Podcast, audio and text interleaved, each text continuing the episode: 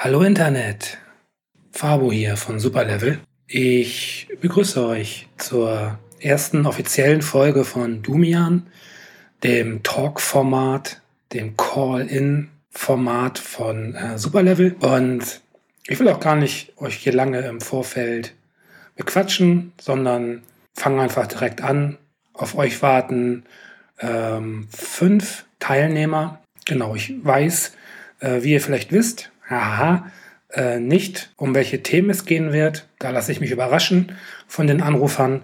Und ja, ich bin sehr gespannt. Ich freue mich auf die nächste Stunde oder vielleicht auch anderthalb Stunden. Das hängt ein bisschen davon ab, wie lange ich mit den jeweiligen Personen spreche. Geplant sind ja immer so um die zehn Minuten. Aber ähm, ich habe das beim, äh, bei der Pilotfolge nicht so gut hinbekommen. Da sind doch mal 20 Minuten draus geworden. Und ich kann mir vorstellen, dass das ähm, dieses Mal auch nochmal passiert. Also habt bitte Nachsicht, falls es ein bisschen lang wird alles. Gut, dann euch viel Spaß beim Zuhören und los geht's. Mein erster Gast ist Pascal28. Hallo Pascal, welches Thema hast du mitgebracht? Hallo Dumia. Moin. Ich habe gedacht, wir könnten ja ein bisschen über No Man's Sky reden. Okay. Willst du mal anfangen? Erklär doch bitte mal, was das ist überhaupt. Äh, no Man's Sky, es ist ein ähm, Space Exploration Game von Hello Games. Wurde ja auf der E3 2014 angekündigt. Ja. Ähm, und das Besondere an dem Spiel ist es, dass es ähm, halt eine prozedural generierte Welt bietet, die halt dadurch gigantisch groß ist. Okay. Und äh, es ist ja auch einfach sehr schön. Also, ja, wenn man sich die Bilder anguckt, das ist alles schon sehr beeindruckend. Ja. Das hat jetzt ja vor einigen Tagen auch ein Release-Date bekommen. Es ist der, lass mich nicht lügen, ich glaube 20. oder 22. Juni. Ja, irgendwie so im Sommer auf jeden Fall, genau. Und äh, ja, es ist dein Thema. Äh, was genau möchtest du da jetzt äh, Ach so, bequatschen? Ähm, ja, einerseits wollte ich mal ähm, auch dich fragen, was du so davon hältst und auch, ähm, ob dich prozedural generierte Welten genauso fesseln können wie auch ähm, ja halt komplett von Hand gemachte Welten. Weil das ist so ein bisschen meine Befürchtung bei dem Spiel, dass ich mir nicht hundertprozentig sicher bin, ob ich da nicht zu sehr das Gefühl habe, das ist zwar alles schön und das ist alles sehr groß und es gibt unendlich viel, ich werde niemals alles sehen können, aber es ist halt alles nur so, ja, aus einem Algorithmus geboren und fühlt sich nicht sehr lebendig handgemacht an unter Umständen. Ja, ja, es gibt ja diese, diese äh, fantastische Zahl, es gäbe irgendwie, ich weiß nicht, 18 Trilliarden Planeten oder so. Ja, die habe ich auch im Kopf. Äh, ist natürlich kompletter Unsinn. Es ist halt so eine, so eine typische PR-Zahl, ne? Mhm. Weil im Endeffekt äh, kann man sicherlich davon ausgehen, dass ein Großteil sich davon auch sehr ähnelt. Generell muss ich sagen, dass ich prozedural generierte äh, Welten oder Levels sehr, sehr faszinierend finde. Ähm, natürlich äh, gibt es da positive und negative Beispiele. Ein sehr, sehr positives Beispiel, auch wenn das ein anderes Genre geht, ist für mich Spelunky. Mhm. Ähm, da sieht ja auch äh, ein Level immer anders aus und ähm, da gibt es äh, einen sehr interessanten Artikel vom Entwickler, indem er halt erklärt, wie er diese prozedurale Welt überhaupt erschaffen hat und was da alles für, für Einflüsse reinfließen, damit das auch gut funktioniert. Natürlich ist sowas wie äh, No Man's Sky noch eine ganz andere Nummer, ne? weil da gibt es ja äh, im wahrsten Sinne Welten zu generieren. Ja. Äh, wie ist denn deine Erwartung zu dem Spiel? Also meine Hoffnung ist auf jeden Fall, dass es mich packt und dass ich da sehr viel, ähm, sehr viel Zeit und Spaß dran ähm, haben werde. Ja. Und das mit der Erwartung, das ist halt so schwierig, weil ich kann es mir nicht. Ich, ich, ja, ich kann eigentlich nur hoffen, dass es so ist, wie ich es mir vorstelle. Weil ähm, die Features, die jetzt bisher angekündigt werden, sind interessant. Also man hat ja auch die Möglichkeit, ähm, Alienrassen kennenzulernen, die auch wohl eigene Sprachen sprechen, die man dann lernen kann. Ja, genau. Ähm, Ressourcen farmen und halt ja im All rumfliegen und auch Kampfsystemen auf dem Planeten oder auch im Weltraum gibt es. Es klingt schon alles ganz cool. Ich hoffe nur nicht, dass sich das irgendwie so nach drei, vier Stunden ähm, große Augen machen halt abnutzt. Ja, ist gut möglich. Es ist ja auch nicht so wahnsinnig viel bekannt. Ne? Also es fing ja schon damals an mit den, äh, mit den ersten Videos und man hat ja eigentlich äh, das erste Jahr überhaupt nicht gewusst, worum es sich überhaupt handelt. Und, äh, mhm. und auch bis heute ist relativ unklar, wie das Ganze im Spiel auch aussieht, wobei es inzwischen ja auch schon so ein paar äh, Hands-on-Videos gibt wohl im Netz. Ich habe so ein bisschen die Befürchtung, ich weiß nicht, kennst du das Spiel Spore? Ähm, ja, das wird immer sehr oft ähm, als Vergleich zu No Man's Sky rangezogen bezüglich Hype und dann Genau, weil das ist tatsächlich der Titel, der mir vor einiger Zeit äh, sehr, sehr in den Sinn kam. Ich erinnere mich daran, als äh, Spore äh, für, für alle Zuhörer, äh, das ist ein Spiel von, von Will Wright, befand sich unglaublich lange in der Entwicklung und wurde wahnsinnig, wahnsinnig gehypt. Ich weiß noch, wie sehr ich mich im Vorfeld gefreut habe auf dieses Spiel. Und als es dann rauskam, war das so wahnsinnig ernüchternd. Und ähm, ich habe so ein bisschen die Befürchtung, dass es hier auch passieren kann. Wobei, wenn man alleine mal so guckt, was es für, für ich nennen wir mal jetzt so dieses äh, Walking-Simulatoren halt, da gibt es ja wahnsinnig schöne. Und selbst ja. halt, also Spiele halt, die vielleicht nicht irgendwie eine, Handlung haben oder eine Geschichte, die groß vorangetrieben wird, sondern wo es nur um die Exploration geht und das Erleben der Welt, das kann auch schon ganz, ganz viel ausmachen. Äh, die Frage bei äh, Norman Sky ist natürlich, wie schnell sie das abnutzt, ne? Genau. Das ist auch so ein bisschen da, wo ich halt Sorge habe. Es gibt dann ja noch, also es gibt keinen klassischen Multiplayer, aber zumindest die Möglichkeit, dass man Welten, die man entdeckt hat, die man für sehr besonders hält oder die man mag, ja. dass man die ähm, hochlädt. Genau. Und dass man dann quasi jetzt vielleicht von einem Freund ähm, sich dann den Planeten, den er entdeckt hat, in seine Welt reinlädt. Ah, okay, verstehe. Was halt dann noch so ein bisschen, ja, so eine leichte Multiplayer Note mit reinbringt. Aber klassischer Multiplayer wäre natürlich eigentlich auch ziemlich cool. Ich fände das in dem Sinne cool, wenn das realistisch gehalten würde, dass die Wahrscheinlichkeit überhaupt auf jemanden zu treffen relativ gering ist. Ähm, was sagst du denn ja. zum Preis? Ähm, das wird ja nun als Vollpreistitel äh, rausgehauen. Mhm. Und das ist ja nun eh. Genau, das ist auch ein gutes Thema. Das ist ja eh immer öfter jetzt ein Thema gewesen, zuletzt bei, ähm, sag schnell, bei The Witness oder mhm. auch jetzt ganz aktuell auch bei äh, Firewatch. Da haben auch einige gemeckert. Tatsächlich? Ja, das war hier auch schon, also tatsächlich in der Nullfolge äh, von Dumian war das ein Thema unter anderem. Ah, das habe ich da nicht mehr so Und äh, genau, das kostet ja, ich glaube, 20 Dollar ungefähr. Deswegen. Und äh, da haben sich wohl nicht gerade wenige beschwert, dass es nur drei, vier Stunden gehen würde. Ja, aber so ähm, geht die Order, glaube ich, auch. Ja, ja, genau. Ist auch, ach, da kann man sich auch tot diskutieren und es ist auch wirklich so eine, äh, das hat auch was mit einer Grundhaltung zu tun. Da kann ja. man, glaube ich, auch nicht groß belehren oder so. Ähm, nee, das fand ich auch ähm, sehr traurig tatsächlich, dass da immer noch so viel Mentalität ist. Vor allem aus, also dass es halt zu teuer sei ja. als Vollpreistitel. Vor allem aus der Begründung heraus, das sind ja nur 10 bis 15 Leute, die das Spiel entwickeln. Genau. Was ich halt sehr albern finde. Vor allem, wenn man mal in die Vergangenheit zurückguckt, da war es, also in die Anfänge der Videospiele, ja. da war es die Regel, dass einer ein Spiel entwickelt. Ja, ja, ja. So. Das, das ist auch so eine Sache, das, das wird ganz schnell mal so verdrängt. Also vor allem, glaube ich, auch von vielen, die das früher nicht so aktiv miterlebt haben. Weil man sagt ganz gerne mal, ach Gott, sind die Spiele teuer geworden. Äh, das stimmt mhm. so nicht. Die sind einfach im Schnitt sogar günstiger geworden. Also gerade wenn du betrachtest, äh, im Indie-Sektor, die haben eh den Preis extrem runtergedrückt, denn äh, iOS und Android haben den Preis nochmal weiter runtergedrückt. Und äh, ich erinnere mich, als ich äh, in den 90ern bei Karstadt war und mir ein Spiel gekauft habe für ein C64 oder später für ein Amiga, hat das halt einfach 60 bis 100 äh, Mark gekostet, was mhm. einfach exakt der Preis von heute wäre. Und äh, dementsprechend hat sich da nichts dran geändert. Und klar, die Teams, die waren früher deutlich kleiner, so gesehen. Andererseits kann ich das verstehen, äh, wenn so ein Titel wie No Man's Sky auf einer Preisebene sich befindet mit, äh, mit Call of Duty etc., die natürlich irgendwie wahrscheinlich noch ein Millionenbudget in Werbung und was nicht alles drücken, ist natürlich die Frage, inwiefern ist das vergleichbar mit einem Titel wie, äh, wie No Man's Sky. Wobei ich muss ganz ehrlich sagen, ich persönlich empfinde das gar nicht so sehr als Indie-Titel. Äh, alleine deswegen, weil das halt einfach auch so äh, massiv gefeatured äh, wird und wurde von, äh, von Sony. Mhm. Ja, das denke ich auch. Sich mal vorstellen kann, dass auch einfach durch den Look des Spiels, dass das viele mit, ähm, jetzt nicht abwertend gemeint, aber halt mit Indie-Azi-Fazi-Games aller ja. oder halt The Witness oder Firewatch von der Optik und von der Aufmachung her assoziieren und deswegen, deswegen das dann halt auch gleich in die, also im Kopf in die gleiche Preisschublade stecken.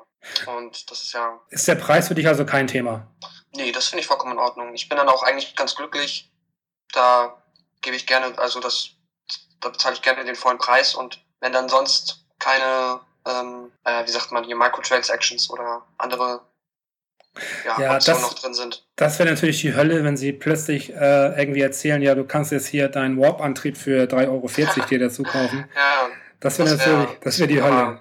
Kann ich mir aber nicht vorstellen, weil, ach, weiß ich, das wird, glaube ich, so extrem gegen gegen die Entwickler sprechen. Also ich kann Ja, mir das wird auch so im Spiel nicht stehen. Das Nee, wird auch nicht so passen. nee, glaube ich auch nicht. Ähm, ein lustiger Fun-Fact ist ja, apropos Preis, dass äh, GOG.com haben es ja auch jetzt im, äh, im Vorverkauf und, äh, und die werben damit, äh, dass sie im Gegensatz zu anderen äh, Läden, die es im Vorverkauf anbieten, äh, nicht eins zu eins umrechnen Dollar in Euro, weil das einfach nicht Fakt ist. Und die machen das wirklich so, ähm, du zahlst im Endeffekt den, den Umrechnungspreis ähm, und bekommst dann quasi die Differenz als Guthaben ähm, zur Verfügung gestellt auf GOG.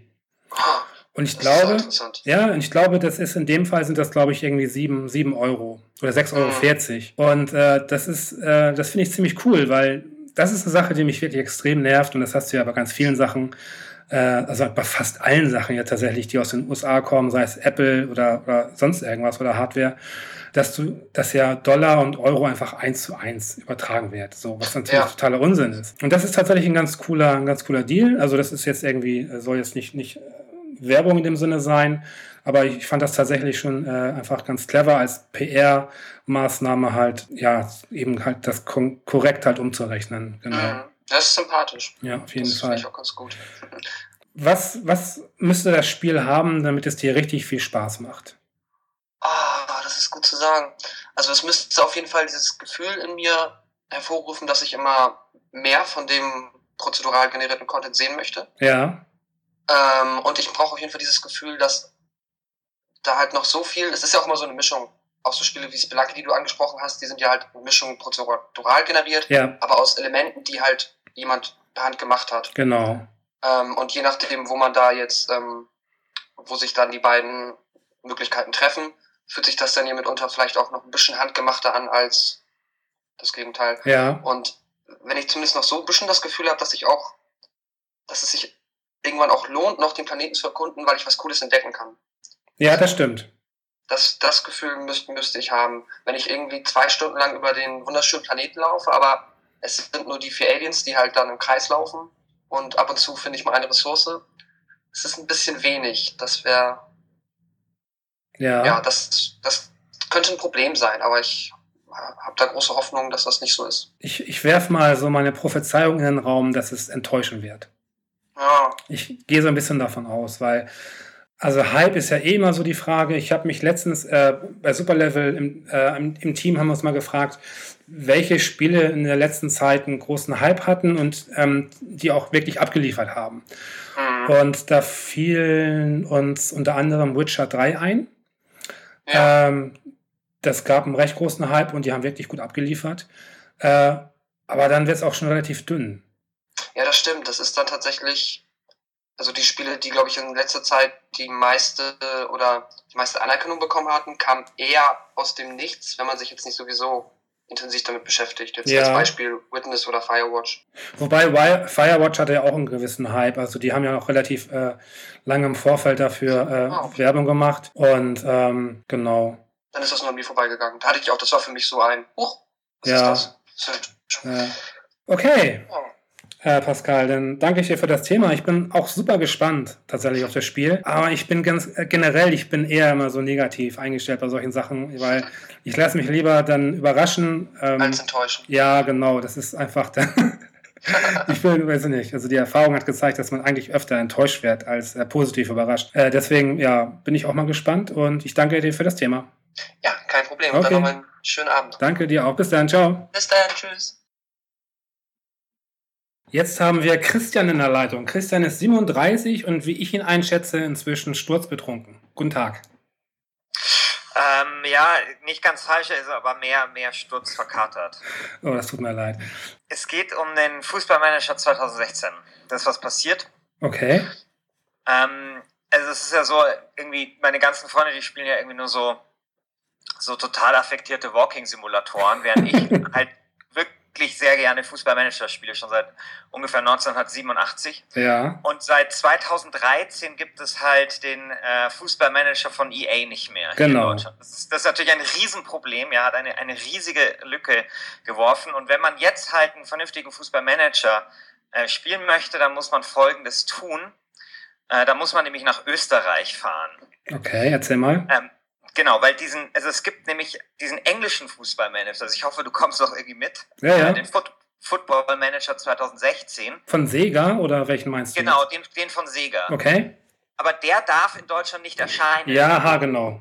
Wegen, wegen so rechte Bullshit. Ja, ja. Halt, die, die, irgendwelche Rechte äh, an den Spielern sind halt exklusiv vergeben an, weiß nicht, ja, wahrscheinlich EA oder so. Genau. Und deswegen darf dieser Fußballmanager hier nicht entscheiden, ja. erscheinen. Und, und, und das Einzige, was man halt tun kann, also man kann, darüber will ich damit dir reden, vielleicht kann man nämlich noch was anderes tun, was ich bisher nicht festgestellt habe, ist halt nach Österreich fahren. Ja, das können wir. Ich komme aus München. Ähm, das ist jetzt nicht so weit irgendwie von der österreichischen Grenze. Man kann sich halt zwei Stunden einfach ins Auto setzen und dann schön irgendwie halt über so eine trostlose Autobahn irgendwie im Stau mit den ganzen Snowboardern und keine Ahnung was halt nach Österreich fahren, um dort halt den Football Manager zu kaufen. Okay, ja. Das ist, das ist jetzt sozusagen die Grundsituation, über die wir halt sprechen. Kann man nicht einfach online äh, kaufen, irgendwo über Amazon oder so? Ja, man kann schon. Also, also bei Steam gibt es das halt nicht und es gibt halt so ein paar Online-Anbieter und so hätte man was. Ich dachte mir, Wurst, ja. Ähm, Österreich ist ja nicht so weit. Da schicke ich jetzt meinen besten Kumpel hin. also habe ich dann irgendwann meinen besten Kumpel oder einen, also einen guten Kumpel und Arbeitskollegen Kollegen Dominik losgeschickt nach Österreich. Der ist auch großer Fußballmanager-Fan Insofern wollte der da eh hin. Und ähm, wir hatten eigentlich auch einen ziemlich ausgeklügelten Plan. Also wir haben uns da schon auch informiert, wo halt da ein GameStop ist. Also gleich am Hauptbahnhof ist einer und dann im Gewerbegebiet Salzburg, ja, hätte es einen Mediamarkt, gab es einen Mediamarkt und dann irgendwie noch haben wir, wir haben halt drei Sachen irgendwie sozusagen eruiert, wo man halt diesen äh, Fußballmanager da irgendwie kaufen kann in Österreich. Ja, und dann ist er halt jetzt irgendwie hingefahren und jetzt gab es halt im GameStop kein Fußballmanager und in diesem anderen Laden auch nicht. Und jetzt wird es wirklich tragisch. Ähm, bei dem Mediamarkt gab es nur noch einen. Ja. Und jetzt ist es halt so, dass er natürlich, ich kann ja nicht gleich gefahren, ich will jetzt den Fußballmanager, den einzigen, den wir haben, ja. So, also hat er jetzt sozusagen den Fußballmanager und ich sitze halt jetzt hier voll auf einem Trockenen, ja, und du bist sozusagen der, der, der einzige Anker an diesem trostlosen Sonntag.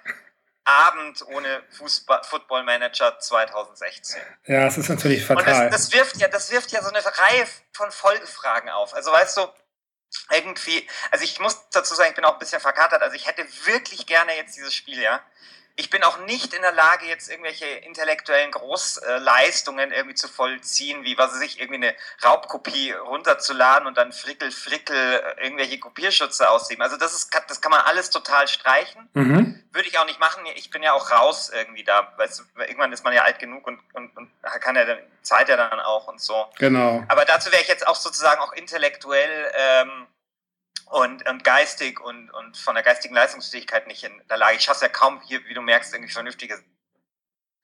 So, und auf jeden Fall, das ist jetzt halt irgendwie so das Problem. Und es wirft halt die, die diverse Folgefragen auf, weil, weißt du, von, also wie man jetzt, da jetzt doch noch dran kommt, aber was soll auch dieser Scheiß, ja, dass es halt keinen Fußballmanager gibt in Deutschland, jetzt mal grundsätzlich. Warum wurde das diese großartige Tradition irgendwie eingestellt und nicht, also da braucht man mir jetzt auch nicht irgendwie mit Tor, Torchance 2016 und diesen ganzen anderen sozusagen Abklatschen irgendwie kommen. Wir haben halt in Deutschland keinen vernünftigen Fußballmanager mehr.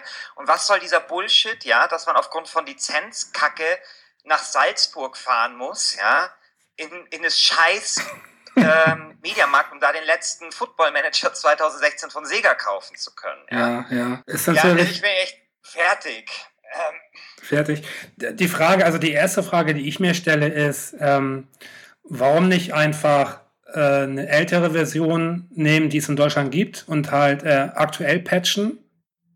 Müsste doch auch möglich naja, sein. Es gibt, es gibt den Football Manager 2011 auf Steam, aus irgendwelchen Gründen. Okay, dann. Ähm, aber 2011 ist echt das ist das ist dann echt so alt. Also ich finde ja bei so Fußballmanagern ist es so, entweder spielt man dann ganz alte, also sowas wie Anstoß 2, wo die Leute, also wo, wo man dann noch mit mit Libero spielt und so, ja. Ja, ja. Das ist dann nämlich wieder, dann ist dann irgendwie geil, weil da ist dann sozusagen die damalige Fußballwelt so schön gekapselt. Also da hast du dann so Libero und kannst dann noch mit, kannst Anthony Jeboa aufstellen und so. Und es gibt auch kein ähm, Bossmann-Urteil. Also Bossmann-Urteil war ja sozusagen dieses Urteil, wo ähm, nachdem Spieler dann nicht mehr, äh, also die Vereine durften Spielern nicht mehr verbieten zu wechseln, weil EU-Recht und so. Ja. Das hat den ganzen Fußball und den ganzen Transfermarkt äh, umgekrempelt. Bossmann war so ein Spieler der zweiten Liga, der, der vollkommen in Vergessenheit geraten ist, aber Ronaldo verdient halt irgendwie seine, was weiß ich, sieben Millionen im Jahr oder neun nur wegen ihm. So, ja. ja. Und ja. das ist halt sehr schön. Also wenn, wenn die ganz alt sind, ist okay, weil dann, dann dann hat, dann hat das so einen Retro-Stil und für Fußball interessiert wie mich ist das dann super. Aber halt 2011 ist halt scheiße. Ja, ja das mag sein. Das ist ja weder Fisch noch Fleisch. Du musst mir kurz mal erklären. Ich habe früher äh, super gerne Fußballmanager gespielt, ähm, aber eigentlich nur bis Anfang der 2000er. Also früher in, in, den 80er und 90ern sehr gerne noch auf dem C64. Da gab es halt so Spiele wie Bundesliga-Manager. Das äh, ja. war noch in Basic. Fantastisch, fantastisch. Das war super. Und dann später auf dem Amiga gab es ja, glaube ich, äh, wie hieß denn das? Software 2000, ne? das ähm, war auch, auch noch Bundesliga-Manager. Genau, genau. Da gab es Anstoß und der war dann schon von Escaron, beziehungsweise Escon, wie es Genau. Dann, ähm, ich habe irgendwann, das kann sogar 2011 oder so gewesen sein, habe ich mich nochmal rangewagt äh, und ich fand es super ätzend, weil aus diesem ganzen, aus diesem ganzen Genre halt echt so ein Excel-Geficke geworden ist, wo du halt einfach nur noch Tabellen und Listen halt äh, durchforstest und halt äh, versuchst zu optimieren. Erzähl mal bitte, was dich daran reizt. Also das mit den Excel-Tabellen stimmt natürlich, aber wenn du halt sozusagen mit dem Genre, wenn du es immer weiter verfolgt hast, dann sind natürlich dann immer Feature dazugekommen, was merkst du ja dann nicht so, ja? ja. Also weißt du, kommt da jedes Jahr ein, zwei Feature äh, dazu, aber wenn du halt natürlich zehn Jahre ausgesetzt hast, dann erschlägt dich äh, das halt. Ja, genau. Ähm, ich finde aber tatsächlich, ähm, dass diese Anstoßsachen tatsächlich ihre Magie daraus bezogen haben, dass es wirklich eher sowas so, da hast halt noch gemerkt, das machen halt Fußballfans für Fußballfans, ja.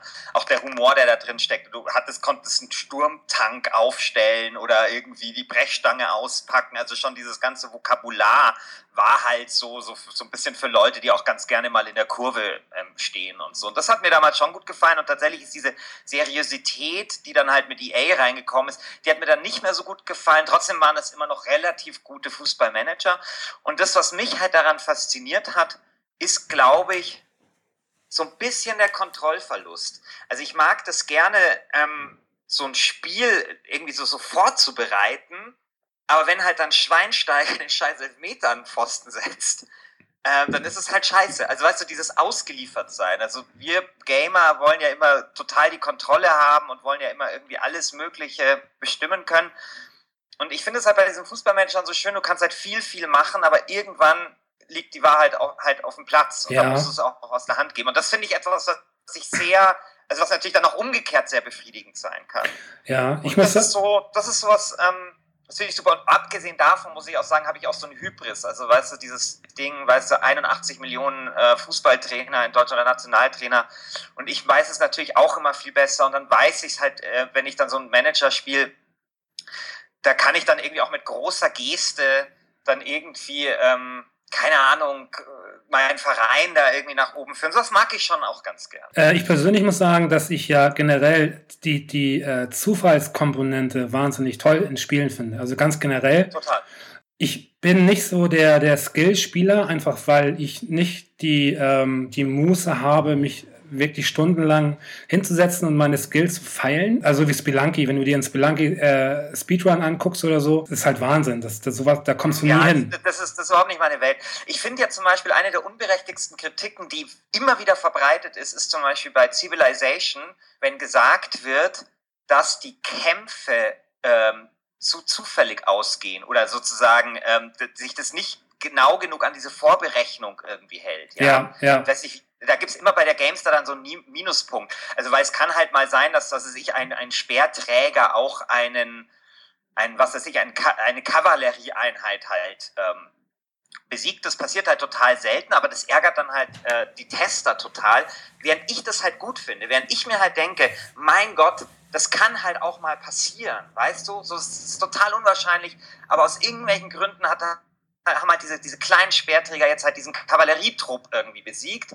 Und das finde ich halt super, weil von sowas leben auch Spiele. Und das, das gibt mir überhaupt erst das Gefühl, dass ich dort wirklich sozusagen weit oben stehe in dieser, in dieser Nahrungskette, ja? ja. Weil man halt sagen auch, weil ganz oben stehen heißt halt auch Macht delegieren, ja? Und das heißt dann auch Kontrolle abgeben müssen.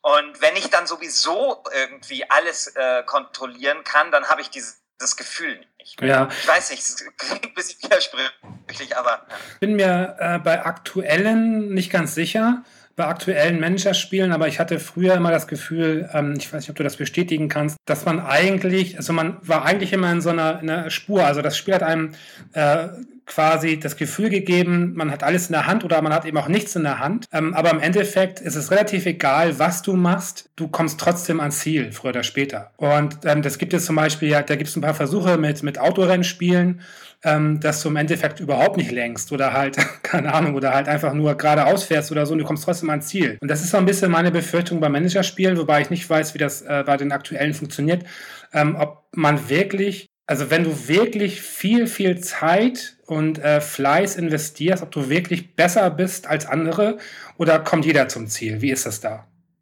Weiß ich nicht. Ich glaube allerdings, dass wenn man fair spielt und nicht irgendwie vor jedem Spiel gegen, was weiß ich, ähm, VfL Osnabrück irgendwie neu, neu lädt oder sowas, oder ja, wenn man ja, da genau. halt verliert. Ähm, also ich scheiter auch gerne in diesen Spielen. Ja. Also ich finde das, ich finde das schon auch äh, irgendwie ganz cool, irgendwie als Trainer des FC Bayerns auf dem siebten Tabellenplatz nach dem 14. Spieltag entlassen zu werden. Ja, das stimmt. Und, und dann und dann halt erstmal irgendwie schön hier äh, beim ersten FC Köln oder bei bei bei Wattenscheid Scheid 09 oder sowas erstmal seine seine Brötchen backen. zu Ja, müssen. ja. Das finde ich ganz schön. Also, dass man sich dann auch wieder da so hochtanken muss und so. Also ich, ich man kann, also vielleicht spiele ich einfach, also ich meine gut, aber das dann dann wäre es ja wirklich ähm, deprimierend, wenn ich nach 23 Jahren immer noch so schlecht wäre, dass, dass, dass mir sowas immer passiert. Aber ähm, aber es passiert mir tatsächlich und ich, ich glaube so, so dass ich weiß nicht, also kann schon sein, dass wenn man das wenn man die Mechanik alle total gut kennt, dass es dann bergauf geht, aber es ist, glaube ich, schon auch wie beim richtigen Fußball, dass eben dann doch sehr, sehr viel vom, vom ähm, Zufall abhängt und man weiß eben, bestimmte Situationen laufen halt dann einfach auch mal beschissen, egal wie geil man irgendwie Ja. die Mannschaft eingestellt. kennst du ähm, die offizielle Begründung von EA, warum sie es eingestellt haben? Ähm, ich glaube, dass das, äh, also ich glaube, dass wirklich viele Leute Fuß den, Manager gekauft haben, aber dass es sich trotzdem nicht gelohnt hat, weil das halt einfach total viele Lizenzkosten da angefallen sind. Ja. Und ähm, es vielleicht dafür dann doch zu wenige sind. Ich meine, das Interessante ist, dass dieser Football Manager immer ganz oben ist bei diesen Steam-Charts. Also wer welches, also man kann ja immer sehen, welche Spiele gespielt werden und da ist halt immer, Football Manager ist, glaube ich, zurzeit immer unter den Top 5 oder so. Ja, ja. Ähm, das ist wirklich so ein Dauerbrenner und ich glaube, dass sich auch der, der, der Deutsche gut verkauft hat, aber vielleicht sind die Kosten einfach zu groß. Und man muss auch sagen, dass die letzten Ausgaben nicht mehr so gut waren, weil die kamen irgendwann dann mit ihrem Feature Creep ähm, nicht mehr so richtig klar. Also das, was du bemängelt hast, sozusagen diese Excel-Tabellen, dieser ähm, Excel-Tabellen-Fetisch, der, Mhm. der wurde dann halt immer ausgeprägter und ähm, hat dazu aber, hat aber nicht unbedingt dazu geführt, dass das, die Spiele besser wurden, sondern die wurden halt komplexer, aber kamen dadurch auch relativ schnell in so eine Schieflage. Also so ein Musterbeispiel ist halt dieser beschissene 3D-Modus, also der nie funktioniert hat, bis zum Ende nicht, wo die aber bestimmt zehn Leute irgendwie sitzen haben, äh, gehabt haben, die diesen 3D-Modus gemacht haben. Hätten sie sich halt mal auf den Textmodus irgendwie konzentriert und den halt geiler gemacht. Ja, Also, ja, ich ja. glaub, Da sind vielleicht auch nicht immer so die richtigen Schwerpunkte gesetzt worden. Und dann ist es ja so, dass die Deutschen, also die Englischen sind ja dafür bekannt, dass dort das Training und das, was auf dem Platz geschieht, total ähm, komplex und total au ausgewogen und wunderbar irgendwie dargestellt wird, während halt die deutschen Manager ja immer dieses Ding hatten, hey, äh, irgendwie, wir müssen jede Würstchenbude irgendwie noch simulieren. Also das ganze Zeug drumherum, was teilweise lustig war, aber was natürlich schon auch irgendwie die ganze Sache sehr, sehr aufgebläht hat. So, uns ist jetzt ein bisschen die Zeit weggelaufen. Ja, Deswegen, tut mir leid. nee, kein Problem. Abschließend noch. Ähm, warum nicht Vielleicht kann ja einfach. jemand in die Kommentare schreiben, was man da machen kann. Also ich weiß schon, ich weiß schon, dass man, dass man das bei anderen äh, Versandhändlern irgendwie kaufen kann. Aber vielleicht kann mir ja irgendjemand so einen russischen Download-Anbieter, keine Ahnung, ich kenne mich, da kenne ich mich überhaupt nicht aus irgendwie in diesen Gefilden. Also ich, ähm, aber vielleicht gibt es noch eine Alternative zu Österreich. Ja? Na, die Frage ist doch, gibt es keine Alternative zum Spiel? Warum spielst du nicht einfach einen Eishockey-Manager? Also den letzten Eishockey-Manager, keine Ahnung, den habe ich halt, der war von Software 2000, den ich gespielt habe. Ich habe echt von, von, bei Eishockey bin ich echt, echt weg. Also da, da käme ich einfach zu wenig aus. Ich habe diesen Boxmanager irgendwie probiert, aber der, der war einfach zu sehr, war mir zu viel Sims. Ähm, das, aber das fände ich, also wenn das irgendwie komplexer wäre, hätte ich das auf jeden Fall gespielt. Aber ja, also ich weiß nicht, also der Hand, es gibt noch den Handballmanager und den Radsportmanager, aber das, das, das finde ich alles nicht so richtig geil. Also es müsste schon Fußballmanager sein, aber halt ohne Österreich. Also der irgendwie einrichten lässt. Das, das Beste. Oder, oder irgendjemand, der bei EA arbeitet und uns zuhört und sagt, hey komm, wir müssen diesen Fußballmanager irgendwie machen. Oder wir erlauben Sega äh, irgendwie den halt hier in Deutschland zu verkaufen. Ja, das ist ja auch irgendwie kein Zustand. Weißt du, nach Österreich musste man früher immer fahren, um Drogen zu kaufen oder keine Ahnung was. Solche Sachen. Da darf es man halt so nach, also Freunde von mir und so, sind mal nach Österreich gefahren, um Drogen zu kaufen. Und äh, ja, heute muss man halt dahin fahren, um, um irgendwie den Fußballmanager zu, zu kaufen. Also es ging auch schon mal irgendwie glamouröser, ja. Ja, das stimmt. Ja. Ähm, abschließend äh, kann ich das, das beste Managerspiel aller Zeiten empfehlen und das ist der, der Tennis-Manager von 1900, äh, ich glaube 87. Das ist ein fantastisches Spiel, das ich, glaube ich, äh, bestimmt 200 Stunden oder so gespielt habe. Da kommt nichts gegen an. Aber man muss Tennis mögen und man muss äh, damit leben können, äh, in den 80ern sich zu bewegen. Ah, geil. Kann man da so Anke Huber irgendwie zur Weltranglisten ersten Manager? Äh, leider nur Männer. Äh, das sind dann so Leute wie, wie Eric Jelen und. Wie Eric Jelen oder Davis Cup. Ja, das ist großartig. Ich bin mit Eric Jelen mal ähm, äh, Erster auf der Weltrangliste geworden. Also super Spiel, äh, macht echt Laune. Kann ich empfehlen. Ansonsten ähm, gibt es. 64er braucht, also halt ein Emulator oder. Ja, ja, genau. Habe ich vor nicht allzu langer Zeit mal gespielt. Äh, ist ganz lustig. Ganz noch am, zum Schluss noch, äh, man kann also jetzt mit dem äh, CCS 64, der hat ähm, eine Möglichkeit im Netzwerk zu spielen oder auch online. Und so Spiele wie, wie, wie, äh, wie Bundesliga-Manager oder ähm, oder eben auch Tennismanager auf dem C64, kann man dann mit Leuten im Endeffekt äh, online spielen gegeneinander. Macht super Laune. Also wenn man, wenn man Leute findet, die das noch mögen oder die da Lust drauf haben, äh, kann man da sehr viel Spaß mit haben. Ja, geil, jetzt geht's mir schon besser. Ja, das freut mich. Ich kann, dich auch, ich kann dich auch gerne noch mit meinem Sportpsychologen äh, verbinden. das machen wir dann beim nächsten Mal. Genau. Dann danke ich dir für dein Thema. Ja, gerne und danke fürs Zuhören. Sehr gerne. Bis dann. Ciao. Bis dann. Ciao. Jetzt haben wir den Henry in der Leitung. Henry ist 25 und ähm, hat bestimmt ein spannendes Thema mitgebracht. Hallo.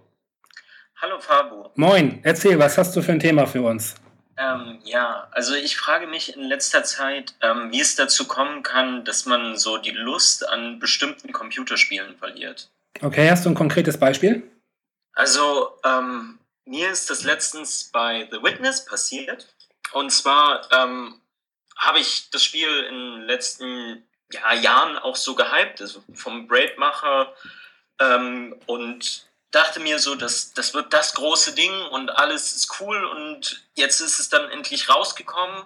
Man spielt es so zwei, drei Stunden vielleicht und plötzlich verliert man komplett die Lust, das Spiel überhaupt fertig zu, äh, zu stellen oder fertig zu machen und ich weiß nicht, das, äh, das, das bewegt mich ein bisschen, wie, wie es dazu kommen kann, obwohl man da so, so viel hineingesetzt hat eigentlich. Ja, tatsächlich ist das so ein, so ein Effekt, den ich ähm, seit relativ vielen Jahren bei mir spüre. Das heißt, also es gibt ganz, ganz wenige Spiele, die ich wirklich durchspiele. Und die meisten teste ich an, so für 10, 20 Minuten und dann verliere ich sofort das Interesse.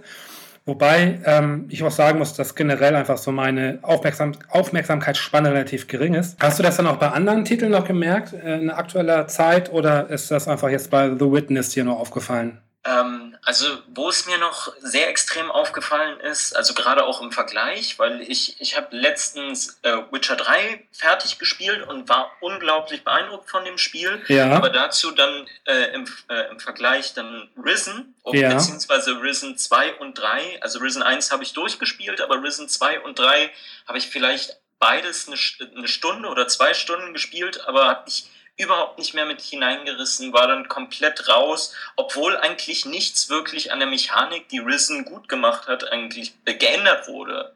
Und das, das finde ich dann halt irgendwie komisch, dass man halt möglicherweise dann einfach genug von dem Spiel hat, weil, weil man halt vielleicht die Mechaniken dahinter dann schon mal kennt und keine Ahnung. Ja. Das, das ist komisch. Also wenn du jetzt so ein, so ein Spiel wie äh, Witcher 3 durchspielst, dann kann es ja nicht an, an Durchhaltevermögen mangeln oder so, ne? weil das, das dauert ja schon so ein paar Stündchen. Und ja. du hast also bei Witcher 3 auch nicht das Gefühl, dass du da irgendwie deine Zeit verschwendet hast oder so, oder?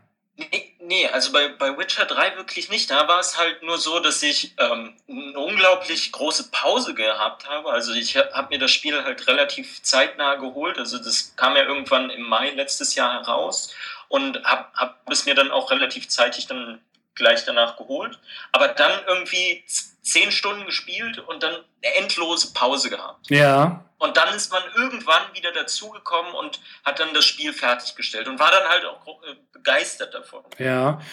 Nun ist natürlich äh, Witness äh, ist natürlich auch so, ein, so für mich auch so ein Spezialfall, weil also es ist zwar in den, in den Reviews und in den Wertungen ja sehr, sehr gut weggekommen, aber mich persönlich, also ich habe das tatsächlich nur, ah, ich weiß nicht, zwei oder drei Stunden gespielt äh, und habe dann die Lust verloren, ähm, weil für mich persönlich das Belohnungssystem, also wie es normalerweise in Spielen ja passiert, also du, du machst irgendwas und bekommst dafür was, ist in dem Fall ja, du machst was und was du bekommst, ist halt ein neues Rätsel.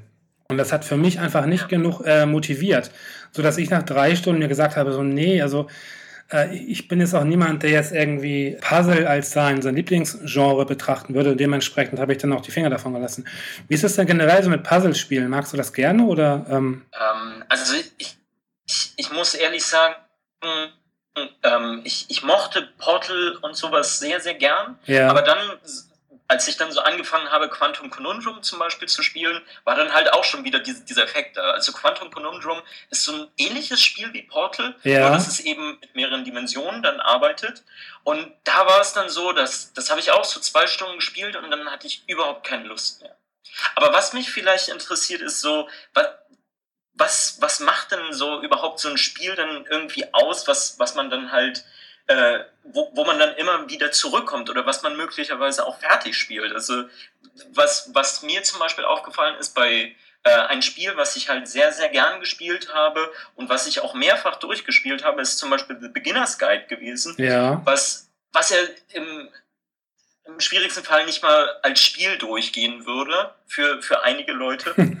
ja, ja. Und und, und das mochte ich zum Beispiel sehr, sehr gern und komme teilweise auch immer wieder gern auf dieses Spiel zurück. Mhm, mhm. Das kann, hat ja so viele Faktoren wahrscheinlich. Ne? Also erstmal ist natürlich das Ding, dass du natürlich einfach mit der Zeit, je mehr du spielst, äh, desto eher filterst du aus. Also du, also mein Empfinden ist, man wird anspruchsvoller und dann hängt es einfach auch davon ab, inwiefern, ja, also, also wie sieht die persönliche Situation aus? Also inwiefern verträgt sich eine Spielart gerade mit meiner äh, persönlichen privaten Verfassung? Also wenn ich zum Beispiel jetzt irgendwie im Stress bin oder, oder so, dann suche ich ja eher ein Spiel, das mich entspannt. Das heißt, dann würde ich vielleicht eher sowas wie ein Walking Simulator wählen oder halt irgendeine Geschichte, die, die vorangetrieben wird. Ja. Und halt nicht ein Puzzlespiel, weil wenn ich gestresst bin, dann will ich meinen Kopf entspannen. Und äh, dementsprechend äh, ist es halt ziemlich schwierig. Und was natürlich auch sein kann, ist, dass nur weil halt äh, die meisten Menschen sagen, dass äh, The Witness ein geiles Spiel ist, äh, muss das ja nicht auf die persönliche Meinung zutreffen. Du kannst es natürlich halt auch scheiße finden. Und wenn man ein Spiel halt scheiße findet oder einfach ein Spiel nur okay findet, aber halt nicht irgendwie den, den Anreiz sieht, äh, wirklich seine Zeit damit zu verbringen, dann ist es ja auch völlig normal. Das Ding ist, hast du das das Gefühl generell, also jetzt sagen wir auch mal seit einem längeren Zeitraum, bei vielen Spielen oder, oder ist das eher wirklich nach wie vor so eine Ausnahme?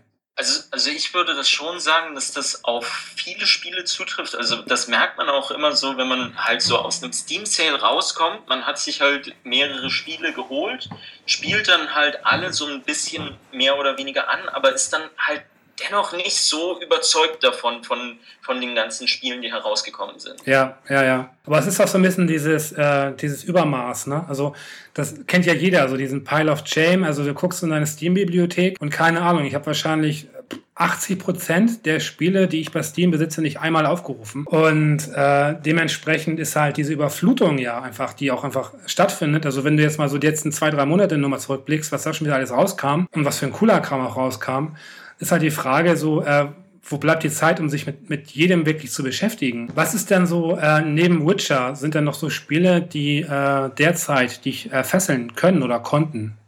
Ähm, also Was mich immer noch fesselt, was aber möglicherweise damit zu tun hat, dass, äh, dass es auch einfach ein relativ klar definiertes Spiel ist, ist immer noch Dota 2. Ja, okay. Weil das ist wirklich ein Spiel, wo man immer wieder zurückkommen kann, weil man trifft dort seine Freunde, spielt dann halt zusammen in der Gruppe dieses, äh, diese einzelnen Partien durch, obwohl es sich immer wiederholt. Ja. Aber man, man hat halt dort nicht diese, ähm, also es ist halt wie, wie ein Bekannter, den man halt wieder trifft und einfach zusammen Spaß hat. Ja, genau. Vorstellen. Ja, ja. Und an Spielen, die, äh, die in letzter Zeit herausgekommen sind, ich, ähm, ich mochte, wie gesagt, ähm, Beginner's Guide sehr gern, aber das ist auch schon ein bisschen länger raus, aber ich habe es erst mehr oder weniger vor, äh, vor einem Monat oder vor zwei Monaten gespielt und ja. das ist richtig, richtig gut. Ich freue mich jetzt demnächst auf äh, Hyper Light Drifter, was rauskommt. Oh ja, oh Mann, das wäre toll. Hoffe ich. Das sieht so schön aus. Ja.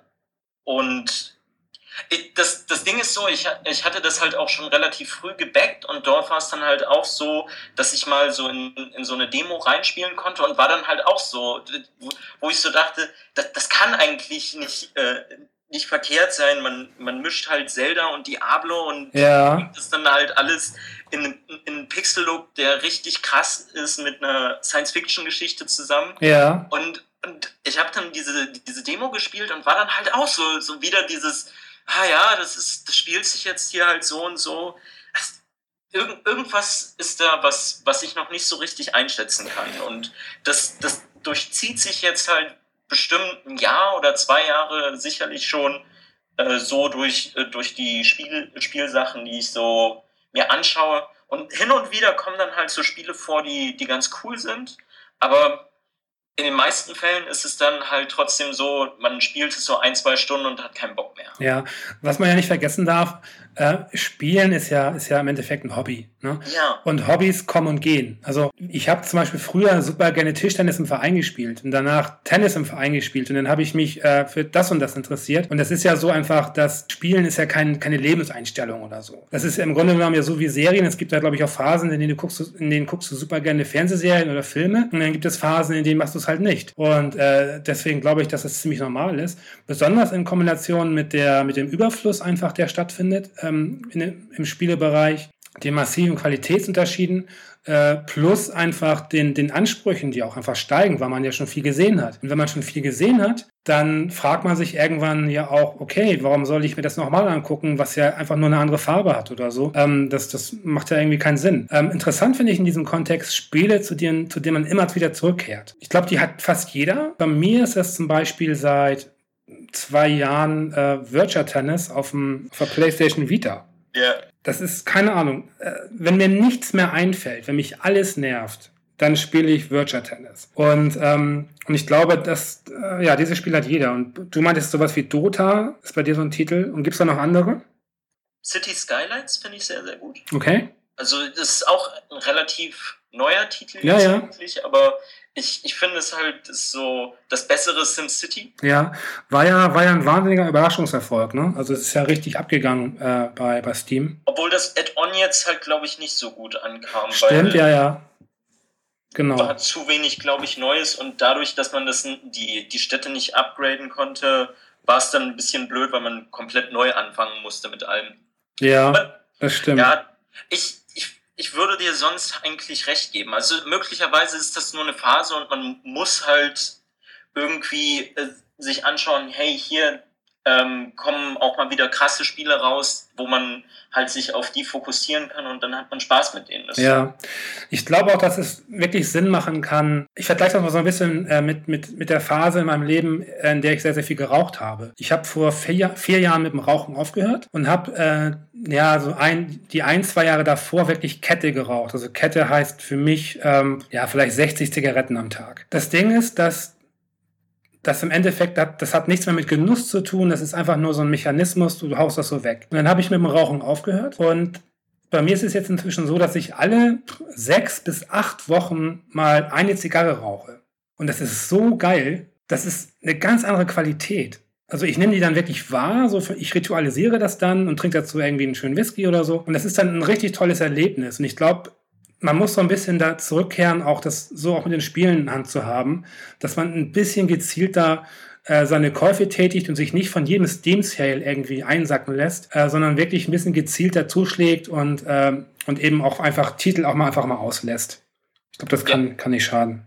Ja, auf jeden Fall. Ja, aber ein spannendes Thema. Finde ich gut. Wir haben auch schon jetzt unsere äh, Zeitschranke erreicht. Ja, ja, kein, kein Ding. Ja, ich danke dir fürs Mitmachen und ja. wünsche dir noch einen schönen Abend. Das wünsche ich auch. Tschüss. Ciao. Und jetzt der zweite Versuch, mit Urs 34 in Kontakt zu treten. Hallo, hallo? Guten Tag, Fabian. Gott sei Dank.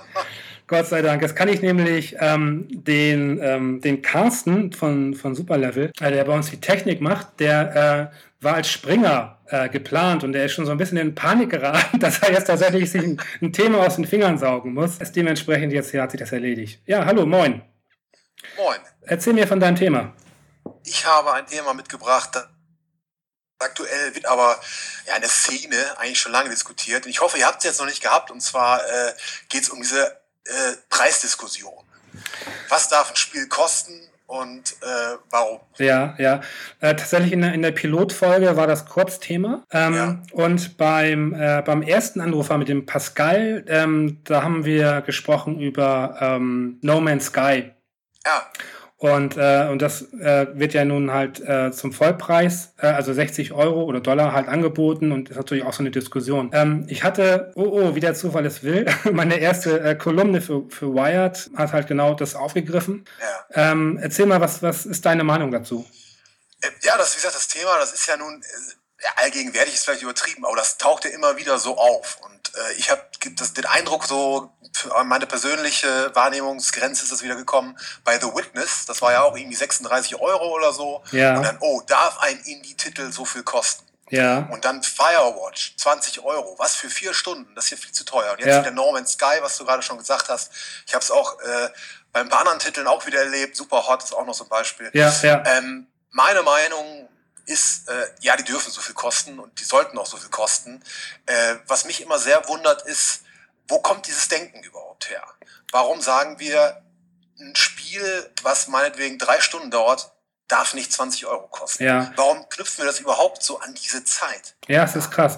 Vor allem, es ist natürlich auch wirklich nur in dem Bereich so. Ne? Es ist ja nicht so, wenn du jetzt zum Beispiel äh, ins Kino gehst und du zahlst, keine Ahnung, irgendwie 12 oder 15 Euro für eine Karte und der Film geht jetzt anderthalb Stunden oder zweieinhalb Stunden, ähm, dann sagst du ja nicht, wenn du rausgehst, naja, der Film wäre eigentlich nur 7 Euro wert gewesen. Also so, so geht man ja gar nicht ran. Also das ist schon, schon sehr schräg. Ja, wie ist denn deine Meinung? Also du, du meinst halt, äh, der Preis ist gerechtfertigt.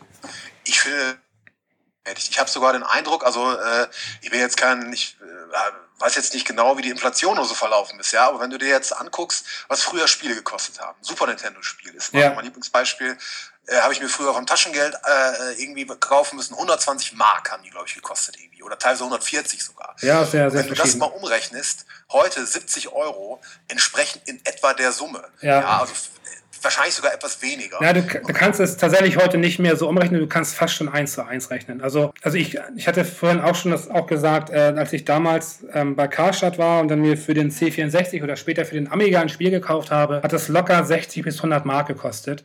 Und genau. das sind im Endeffekt die heutigen Preise. Das Eben, hat sich nicht was, verändert. Da frage ich mich, welches Entertainment-Produkt ist denn auch so preisstabil? Ja, also ich, ich bin jetzt echt der Letzte, der jetzt hier der Anwalt der Industrie ist. Aber äh, guck dir doch mal die von den eben genannten Kinokarten an. Ja. Da habe ich früher irgendwie, habe ich irgendwie 8 Mark oder so oder 10 Mark, lass es gewesen sein, bezahlt. Ja. Heute zahle ich halt 12 Euro. Ja. Und das ist noch nicht mal Überlänge, das ist noch nicht mal 3D teilweise. Ja, ja, das stimmt. Ja, und, und also, aber woher kommt das? Und auch diese Vorstellung, ne, so, was weiß ich, Fallout dauert 200 Stunden, Deswegen darf das 60, 70 Euro kosten. Ja, ja.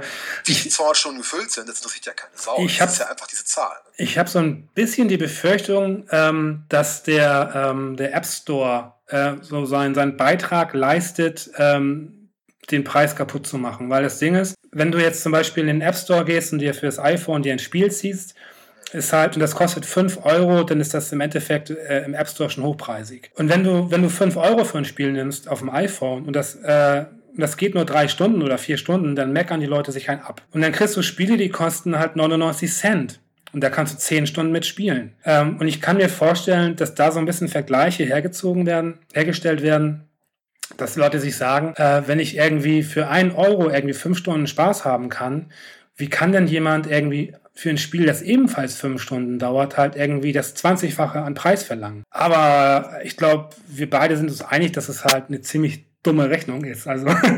Ja, eben, du kannst ja, das ist ja, ich glaube, das war ja auch bei dieser Firewatch-Diskussion so, der, wo dann diese Entwicklerin sich da eingeschaltet hatte, was ich auch sehr gut fand, was sie sagte, äh, kannst du denn so eine Erfahrung, ja, die du hast, du hast ja eine positive Erfahrung, kannst du das dann irgendwie, irgendwie äh, an Zahlen festmachen, kannst du da sagen, ja, das ist jetzt das Geld wert, weil es so lange gedauert hat? Nein, es ist doch entscheidend, was du da rausziehst. Und wenn Ja. ich, also wenn ich mir für zwei Euro irgendwie ein Spiel äh, im App Store jetzt hole oder jetzt im, Google Play oder was auch immer, äh, das, ich- das habe ich zuletzt gespielt, Card Crawl oder so. Ja. Da habe ich stundenlang reingesteckt. Das Ja. ist mir schon fast ein bisschen peinlich, dass ich dafür nur zwei, drei, vier, wie viel es auch gewesen sein mögen, Ja. Euros reingesteckt habe. Ging mir auch so. Oder, oder Monument Valley oder solche Dinger, weißt du, was so richtig, richtig gute Dinger sind. Ob die jetzt so total tief sind oder ob die, ob das nebenbei äh, Spiele sind, spielt ja gar keine Rolle. Aber äh, du kriegst so viel dafür. Ja, lustigerweise war Monument Valley auch so ein Fall, wo ganz viele gemeckert haben, dass es zu teuer sei. Ja, ach, das ist auch lächerlich. Das ist ja ein, also wie gesagt, großartiges, also auch, auch technisch und, und, und von der Leistung her großartiges Produkt erstmal. Und gut, ob man es persönlich mag, ist eine andere Frage. Aber mich hat es halt total äh, vom Stil und so angesprochen. Und Ja. das wäre mir tatsächlich auch 10 Euro wert. Ja, das, das Ding ist doch im Endeffekt durch die Informationsflut. Ja? Also bevor ein Spiel rauskommt, hast du oftmals ja schon den Test. Das heißt, so der, wer nicht, wer nicht eh in der Branche arbeitet, als Journalist oder was auch immer, der kommt ja eh erst zum offiziellen Verkauf statt an ein Spiel. Und äh, dann gibt es in der Regel ja auch schon Tests. So, äh, dann frage ich mich, in jedem Standardtest, also ich sag mal so bei GameStar etc., da sind ja so Sachen wie Spielzeit werden da ja aufgeführt. Warum kaufen Leute denn sowas dann, äh, wenn sie vorher in Erfahrung bringen können, halt, dass man ein Spiel halt in Anführungsstrichen nur vier Stunden spielen kann? Äh, Verstehe ich halt nicht. Dann würde ich es halt gar nicht kaufen. Das stimmt. Ja. Also eigentlich sind eigentlich frei zugängliche Informationen. Ich meine, klar, dass die Publisher vorher immer ein paar Stunden draufpacken, sozusagen, wenn es weiß man ja inzwischen auch, oder das gibt's ja häufiger, aber Ja, ja. du kannst ja relativ leicht heraus, wenn du nicht Day-One-Käufer bist, kannst du ja relativ leicht herausfinden, äh, wie lange du so im Schnitt brauchen wirst für so ein Spiel. Ja, natürlich. Aber ich meine, es ist natürlich auch, ich meine, es ist vielleicht auch eine Mischung. Es ist auch so ein bisschen, es gibt ja auch diese, das wird ja auch viel diskutiert, die Beschwerdementalität im Internet. Hauptsache, wir haben was, wo wir meckern Ja, können. ja, ja. Und ich meine, gut, du hast natürlich auch wieder eine andere Sache. Viele haben, glaube ich, gerade was, wenn du so digitale Produkte hast, wenn du keine Schachtel in der Hand hast, äh, das Gefühl, das ist nicht so viel wert. Also ich weiß nicht, ob es ein deutsches Ding ist oder so, aber ähm, es gibt ja schon auch so eine, so eine kostenlose Mentalität im Internet. Ja, dass Ja, du ja. halt, äh, wenig bereit bist, eigentlich Geld auszugeben oder mal zu. Ich, ich äh, zähle mich auch dazu. Ich bin überwiegend Konsolen, überwiegend Konsolenspieler und ich habe echt bis vor einem Jahr oder vor anderthalb auch wirklich kaum Digitaltitel äh, mir geholt, weil ich irgendwie immer diese Box haben wollte. Ja, ja. Ist, eigentlich, ist eigentlich absurd, weil du ja so ohnehin 50% des Spiels lädst du dir über Patches und Updates runter. Ja. Ähm, oder dann nochmal DLC und so. Irgendwie, weiß ich nicht, ist das vielleicht ja, das Gefühl, dass so digitale Sachen weniger wert sind? Ja, ich habe da ein ganz lustiges Beispiel. Ähm, also ich persönlich, ich bin überhaupt kein Freund von, äh, von Datenträgern. Ich habe es so einfach gern digital, weil ich, ich möchte einfach nicht irgendwo äh, die Sachen lagern müssen oder so. Und ich hatte damals äh, auf der Xbox 360, ich hatte einfach Bock auf FIFA, auf FIFA 15. Und dann, oder 14, nee, 15 glaube ich. Und das kostet einfach, wenn du es äh, online dir kaufen wolltest, fucking 60 Euro. Du konntest das bei Amazon äh, kaufen für, keine Ahnung, 30. Das Ding ist nur, ich hatte so wenig Bock auf einen Datenträger, dass ich, dass ich 60 Euro bezahlt habe und hab's mir down, äh, mir runtergeladen dann. Ähm, ist natürlich jetzt so, ein- so ein krasses Beispiel. Dazu muss man aber sagen, da läuft wirklich extrem viel verkehrt. Also äh, das ist ja nicht nur bei Spielen so, das hast du ja auch bei Filmen so, das hast du auch bei, E-Books so. Die Rechnung stimmt nicht. Und sei es halt nur psychisch, ist das Ding, warum zahle ich für ein Spiel, äh, für, für einen digitalen, für einen Download, äh, denselben Preis wie halt äh, ein Titel, den ich im Saturn kaufe. Der Normalkunde, ja, versteht nicht, warum gibt es da keine Differenz. Warum kostet das online nicht einen Zehner weniger oder 20? Es ist ja oft sogar umgekehrt, dass du dann beim Mediamarkt oder Saturn oder sonst wo kriegst du es am ersten Tag, also gerade die PlayStation äh, und, und Xbox-Titel der aktuellen Generation, kriegst du für 60 Euro. Ja. Und dann kostet es digital 70. Und ich meine, es ist ja auch, es ist wirklich unlogisch, weil du kannst ja sagen, in dieser Wertschöpfungskette, da fehlen ja bei der Digital, beim digitalen Vertrieb, gerade wenn es Inhouse-Titel sind, Ja. da fehlen ja ein paar, paar Glieder. Ja. da halten ja wenige Leute die Hand auf, aber es ist klar, dass natürlich die Publisher auch diesen Retail-Markt, die wissen, der geht, der geht unter oder der, der schrumpft auf jeden Fall massiv. Die wollen ja natürlich so lange noch am Leben halten und auch die, nicht nur die Publisher, auch die, die dazwischen hängen. Ne? Also eben die, die Geld verdienen. Das ist klar. Das ist halt eine Transformation, die so, ja, zäh läuft. Aber ich, ich finde, das ist noch ein interessanter anderer Aspekt und wo ich auch tatsächlich sagen kann, okay, da beschwere ich mich vielleicht doch über den Preis, vielleicht gar nicht über die Höhe, sondern eher über die mangelnde Transparenz oder diese leichte Vertuschungstendenz. Gerade bei diesem Digitalkauf, dieses Season Pass Nummer Ja. inzwischen. Da war ja das, der Aufreger war ja, glaube ich, der größte war ja Battlefront. Ja. Wo du, ne, das Spiel kaufst du zum Vollpreis und hast dann noch diesen, glaube ich, 50 Euro, äh, ich habe das Spiel nicht gekauft, nicht genau, aber ich glaube 50 Euro Season Pass. Also du musst tatsächlich 120 Ja. Euro äh, so ausgeben, um das komplette Spiel zu haben. Das ist Irrsinn. Das, das ist dann schon wieder ein stolzer Preis. Vielleicht ist das Spiel das ja auch sogar wert, wer weiß, ja. Aber dann ist es doch, also von der Geschäftspraxis her, diese Zer- Zersplitterung, diese Aufteilung, ist halt eine Verschleierung. Ja, Ja, ja. diese 70-Euro-Marke und die darfst du nicht sprengen, deswegen 69,99 muss es bei, bei, bei äh, Saturn kosten. Aber dann schiebst du diese die digitalen Inhalte nach, um das so ein bisschen ja, zu maskieren. Ne? Ja, wobei das fällt ja oftmals auch dann zurück ne, auf die Publisher. Also man merkt dann auch so, also Leute lassen sich schon ganz gerne manchmal melken, aber manchmal, äh, wenn ein Publisher den Bogen überspannt, dann kriegen sie auch wirklich äh, äh, ziemlich äh, negatives Feedback reingedrückt. Wie ist denn so im, im Zuge dieser Preisdiskussion, was hältst du denn von Free-to-Play?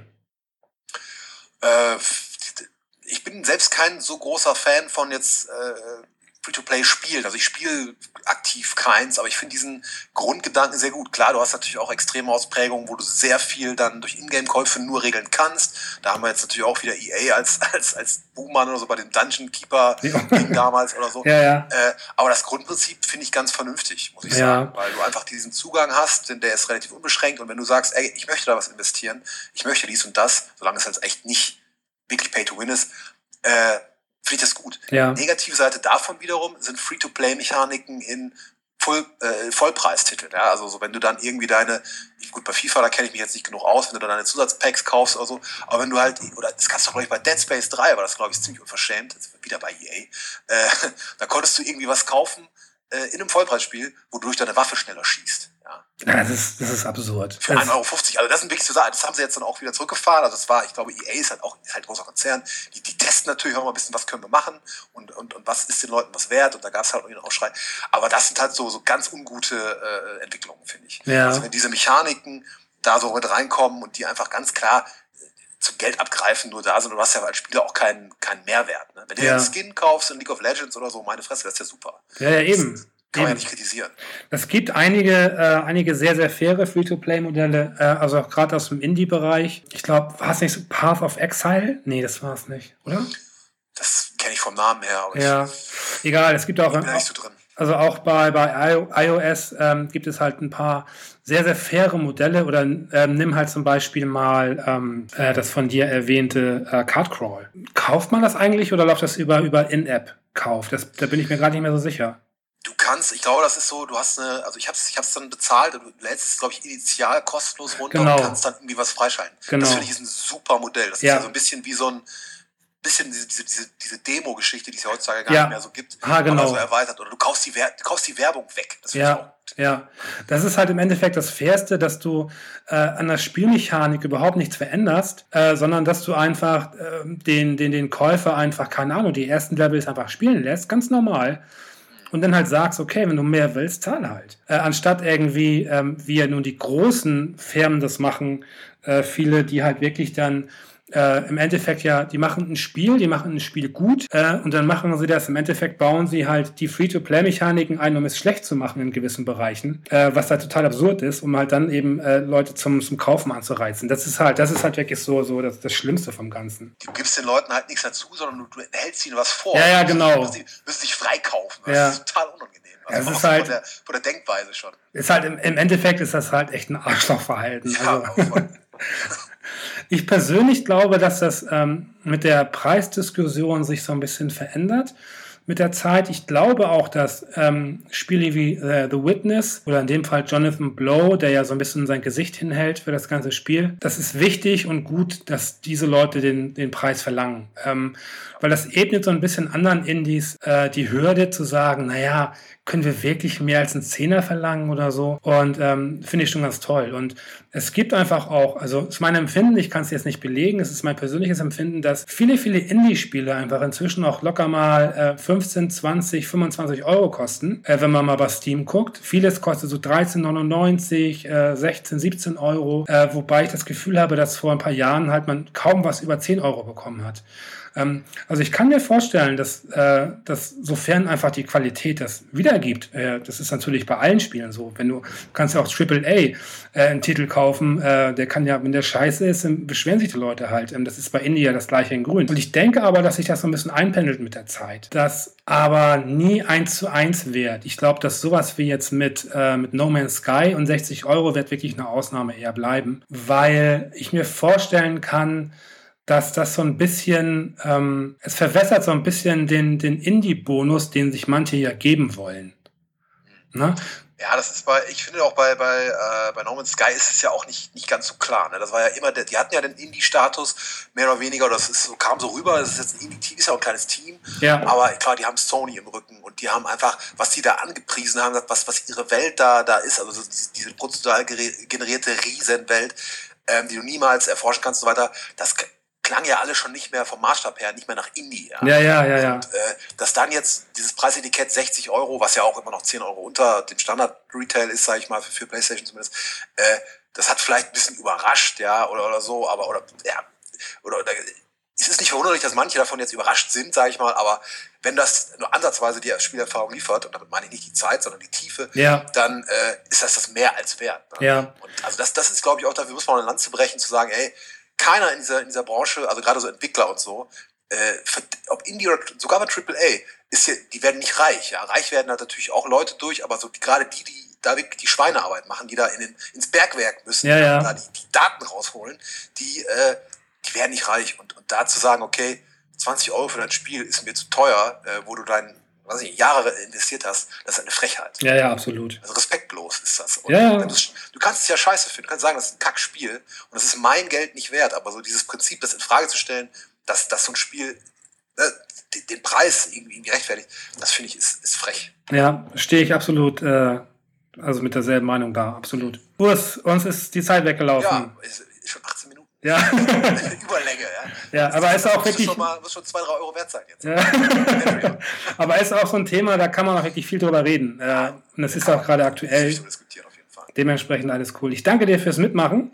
Ja, ich danke für die Einladung. Und schönen Abend noch und bis dann. Ebenso. Bis oh, dahin. Ciao. Ciao. Der letzte in der Runde ist Julian. Julian ist 20. Hallo. Hallo. Moin. Erzähl mir von deinem Thema. Ähm, also ich habe eigentlich zwei Themen, du kannst es dir aussuchen. Ähm, das eine Thema sind Skateboard-Spiele. Okay. Und das, und das andere Thema wäre, ich kann es nicht wirklich in, in Worte fassen, aber so eine Art Tunnelblick, den Gamer oft haben. Nehmen wir mal den Tunnelblick. Okay. Dafür muss ich ein bisschen ausholen, glaube ich. Ja, fang mal an. Ähm, okay, und zwar war ich letztes Jahr auf einer Lab.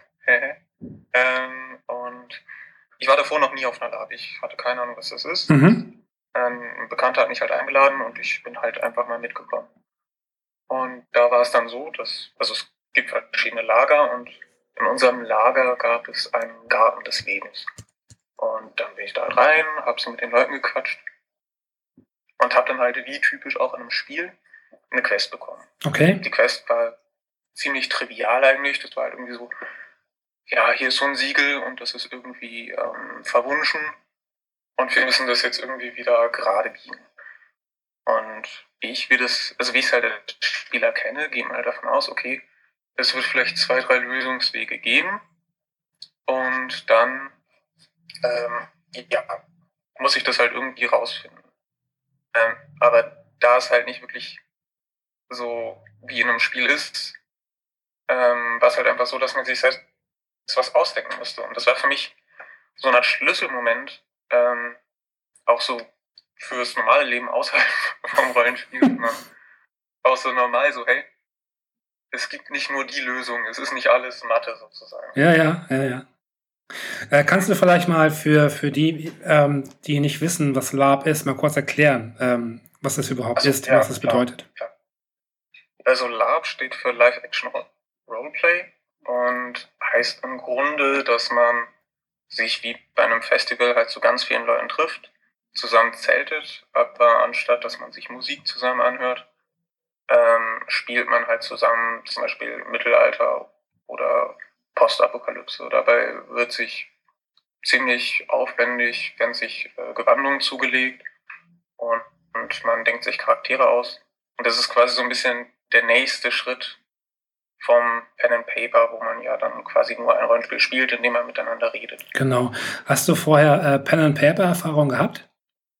Nee, überhaupt nicht. Also okay. Also ich, ich habe das klassische, oder was heißt das klassische, das sehr bekannte ähm, Pen and Paper von äh, Game One gesehen. Mhm. Da war ich schon so ein bisschen angefixt, was so das Thema angeht.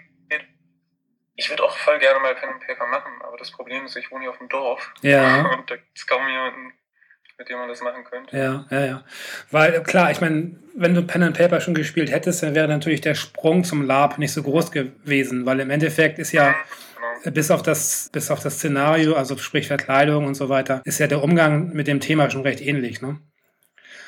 Inwiefern hat das jetzt mit dem Tunnelblick zu tun? Das heißt, du meinst äh, im Vergleich zum, zum äh, virtuellen Spielerlebnis halt ein ganz anderes.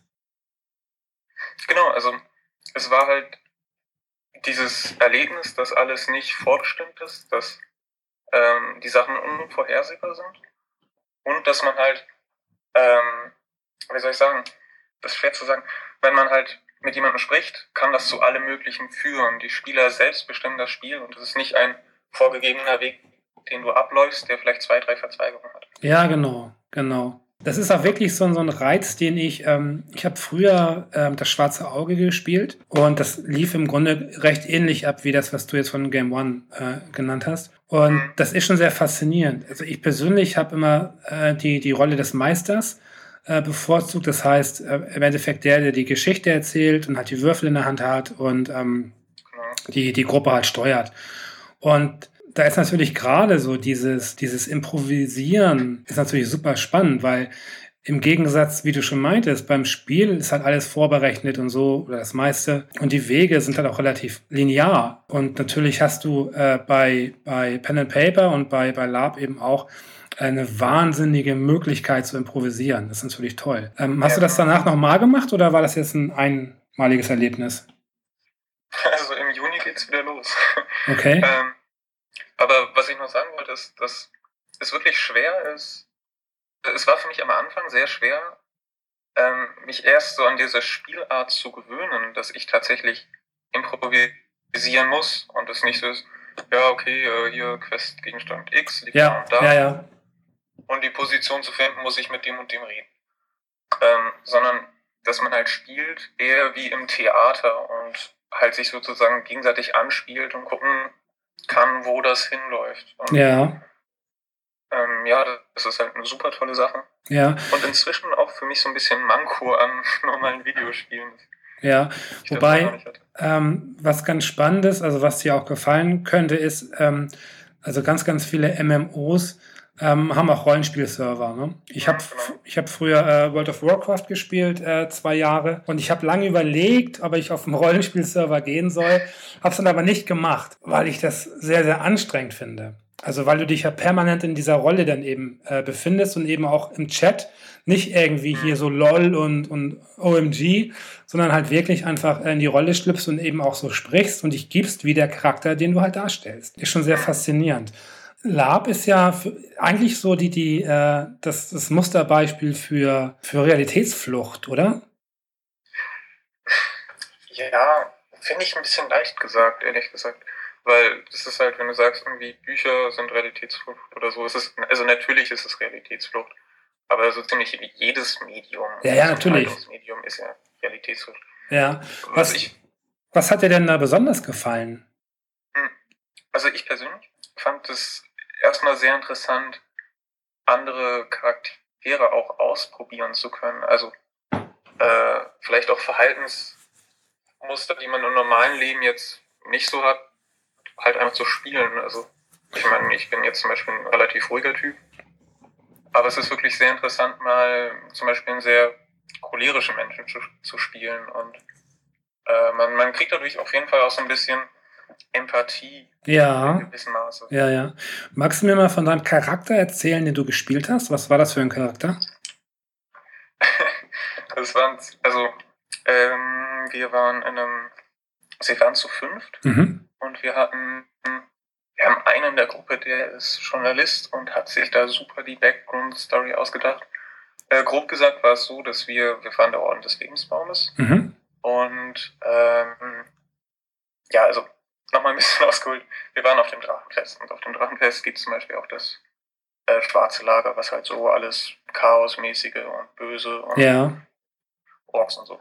ja. Äh, und wir hatten, waren halt der Auffassung, dass ähm, der Lebensbaum aus der Mythologie äh, halt im Ungleichgewicht ist. Dass dadurch, dass die äh, Toten, also sozusagen die Zombies, wieder auf die Erde gekommen sind, halt dieses Ungleichgewicht entstanden ist. Und wir wollen das jetzt wieder zum Beispiel zurück ins Loten halten, Mhm. grob gesagt Ja, indem dass wir Zombies töten. So, und unser, äh, unser ein- eines Mitglied hat uns da halt super eine Background-Story geschrieben. Und ähm, ich war halt das erste Mal dabei und hab's dann auch so gespielt, dass ich quasi sozusagen gerade so Noviz im Orden war. mhm. Ähm, dann habe ich mir noch eine, einen Dialekt überlegt, weil ich dachte, das wäre cool. Turns out, es ist eher lächerlich, aber das kann man auch sehr gut ausspielen. ähm, ich klang dann halt wie Captain Blaubeer, aber es hat super viel Spaß gemacht. Und dann immer die ganze Zeit so zu sprechen, ne? Ja, Und ja. dann hast du halt mit den Leuten gequatscht. Und ich fand das eigentlich ganz sympathisch so. Äh, aber naja, lang durchhalten ist das auch nicht so. Ja, es ist cool. Ähm, ich glaube, gerade für, für Menschen, die eher so ein bisschen zurückhaltender sind oder halt Menschen, die nicht so gerne im Mittelpunkt stehen, ist das, glaube ich, eine ziemlich coole Möglichkeit, um aus sich herauszukommen. Hm.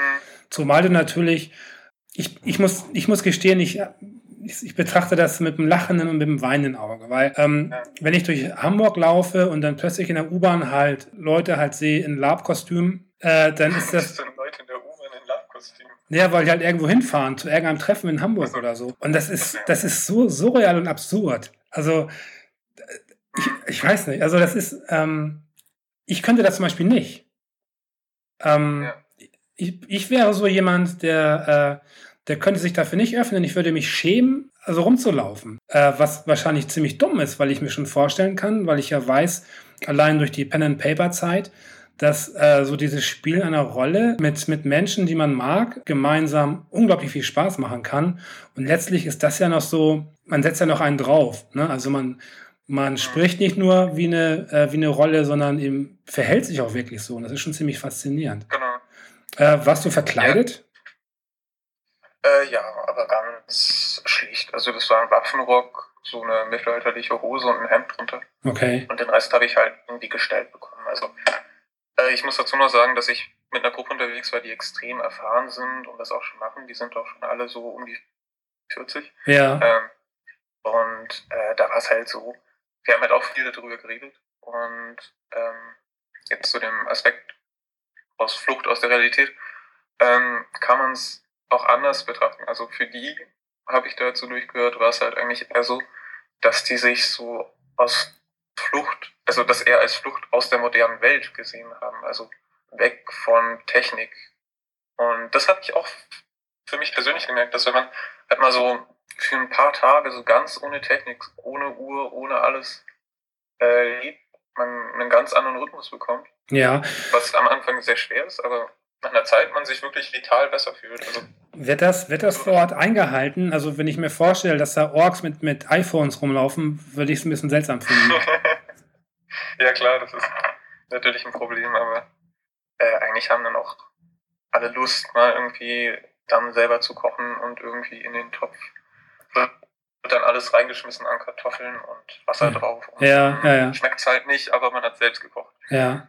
Äh, ja, das ist auf jeden Fall auch nochmal so, Ich meine, das hat man bei Festivals auch im gewissen Maße, aber äh, ja, also wie gesagt, das ist halt so was, ich so als Flucht aus der Realität da auch mitnehme. Ja. Als positiver Aspekt. Ja, finde find ich aber cool. Äh, wenn wir nochmal so auf die ähm, auf normale Spiele zurückkommen, kann ich mir schon vorstellen, dass man natürlich dann diese Handlungsfreiheit äh, schon eher vermisst. Ne? Und ähm, Mhm, genau. gibt es dann, also hast du dadurch wirklich Lust auf verloren an gewissen Spielen, die du vorher vielleicht ganz gut fandest? Lass mich überlegen. Also es sind für mich eher so diese Spiele, die so Entscheidungsfreiheit vorgaukeln. Also wenn man jetzt zum Beispiel sowas nimmt wie Portal, was halt wie ein Film halt eine straighte Geschichte erzählt, ohne große Freiheiten, Ja, finde ich das immer noch voll gut so. Also das kann man, finde ich, dann gut akzeptieren. Ähm, ich muss mal ein gutes Gegenbeispiel suchen. Vielleicht sowas wie die Telltale Games. Ja gut, das ist wirklich extrem. Ne? Also Ich weiß. Äh, ich weiß noch, als ich damals den ersten Teil von Walking Dead gespielt habe, da ist ja wirklich am Anfang, und das ist, hat sich ja wirklich wie so ein roter Faden einfach eigentlich bei allen Titeln dann so hinterher sich, also sich gezogen, dass, äh, wie du schon meintest, dass natürlich die, die, ähm, es wird vorgegaukelt, dass, dass deine Entscheidungen halt irgendwelche ja, Ausmaße haben, äh, die wirklich tragend sind. Und das ist einfach nicht der Fall oder nur minimal. Ähm, das ist ganz klar. Es nimmt halt auch viel Spannung raus. So, ne? Also ich habe vor ein paar Monaten, äh, ach Gott, wie hieß es denn? Das Telltale-Spiel mit dem Wolf, Wolf Among Us. genau. Ja, ja. Ähm, und da ist es so, wenn du halt irgendwie am Ende in einem großen Kampf bist, weißt okay, ich kann jetzt nicht sterben, weil dann wäre es halt vorbei. So. Genau. Das wäre dann kein schönes Ende. Und das nimmt halt sehr viel aus der Dramaturgie raus. Und wenn du halt irgendwie, keine Ahnung, wir hatten eine Aktion auf der LARP, da wollten wir ein Lager infiltrieren und das haben wir dann so gemacht, dass wir mit einer Gruppe von denen uns so dazwischen gedrängelt haben und halt so getan haben, als wenn wir den feiern, auch Mhm. wenn wir die überhaupt nicht kannten.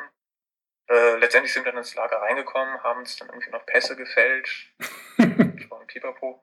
Aber das Ding ist halt, du kannst jeden Moment sterben und wenn du tot bist, bist du tot. ja, Äh, und das hat halt eine viel größere Spannung und selbst wenn du stirbst, was viel geiler als, ja, okay, ich drücke jetzt halt ganz oft X, nicht geschafft, egal, ich kann Ja. ja nicht sterben. Ja, ja, stimmt. Stimmt. Zumal halt äh, natürlich gerade, äh, wenn man mit, mit äh, wenn Menschen aufeinandertreffen, da sind ja viele Sachen einfach überhaupt nicht berechenbar. Ja, Genau. Weil natürlich Menschen einfach auch vollkommen anders reagieren, als du es vielleicht erwartest. Und Spiele versuchen, das dann irgendwie so ein bisschen abzufangen, äh, dass sie einfach gewisse Parameter haben. Und äh, ja, und dann kann halt entweder, äh, keine Ahnung, äh, dann gibt's halt einfach drei verschiedene äh, Sprach-Samples für, für einen Charakter oder so, die dann vielleicht jeweils abgespielt werden per Zufall. Aber im Endeffekt merkst du dann doch relativ schnell, dass es doch alles ziemlich, ähm, ziemlich geradlinig ist. Ne? Ähm, was ja bei Spielen oftmals hochgehalten wird als, als Feature, ist ja äh, gerade in Open-World-Titeln, ähm, wenn halt äh, du einen Quest annimmst oder halt generell was zu erledigen hast und also der Weg dahin wird dir in Anführungsstrichen freigestellt. Mhm, Ne? genau.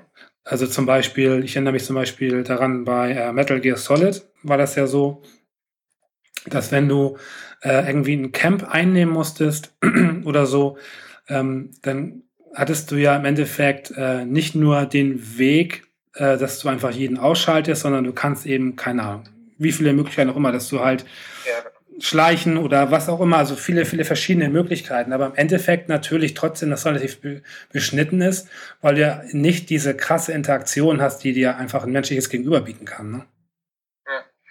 Also ich finde, es geht auf jeden Fall in die richtige Richtung, aber es ist halt nicht auf einer narrativen Ebene. Ne? Also es ist halt auf einer Gameplay-Ebene. Ja, genau. Nicht so straight, aber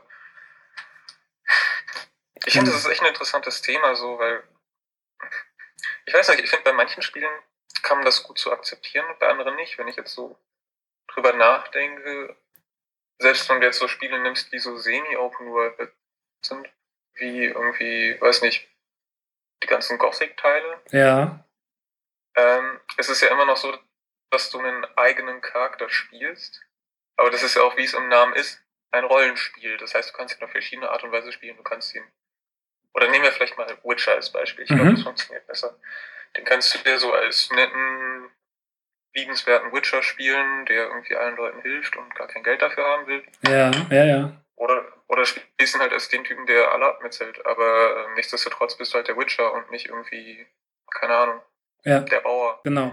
Das Ding ist, was die ja inzwischen recht gut hinbekommen, ähm, äh, sind halt äh, Welten zum Beispiel jetzt äh, prozedural zu generieren. Er wird jetzt ähm, bei äh, No Man's Sky wird ja so eine ganz große Nummer. Aber was sie halt nicht hinbekommen, ist natürlich einfach eine Geschichte äh, prozedural zu generieren. Das heißt, davon sind sie noch so weit weg, dass im Endeffekt wirklich dein, dein Handeln irgendwie im Spiel wirklich die komplette Geschichte in eine andere Richtung entwickelt, so dass einfach fast jeder Spieler eine andere Spielerfahrung hat. Das ist halt nicht möglich, weil das alles noch alles sehr, sehr statisch funktioniert, mit irgendwelchen Textbausteinen und natürlich einfach die äh, ja, Geschichte und generell Kommunikation ja so komplex ist, dass du natürlich einfach da, äh, ja, je mehr Zufall ein, reinfließt, desto unwahrscheinlicher wird es, dass es halt auch irgendeinen Sinn ergibt. Ne? Im Gegensatz zu einer Landschaft. Äh, da kannst du äh, die, die, die Straße so breit machen oder so breit oder da einen Baum oder da einen Busch hinpacken. Äh, das ändert halt nichts daran. Es ändert nichts am, am Realismus. Äh, wobei natürlich einfach äh, das Gesprochene und das Erlebte in dem Sinne äh, auf einer Geschichte bezogen sich natürlich nicht so zufällig ja, generieren lässt.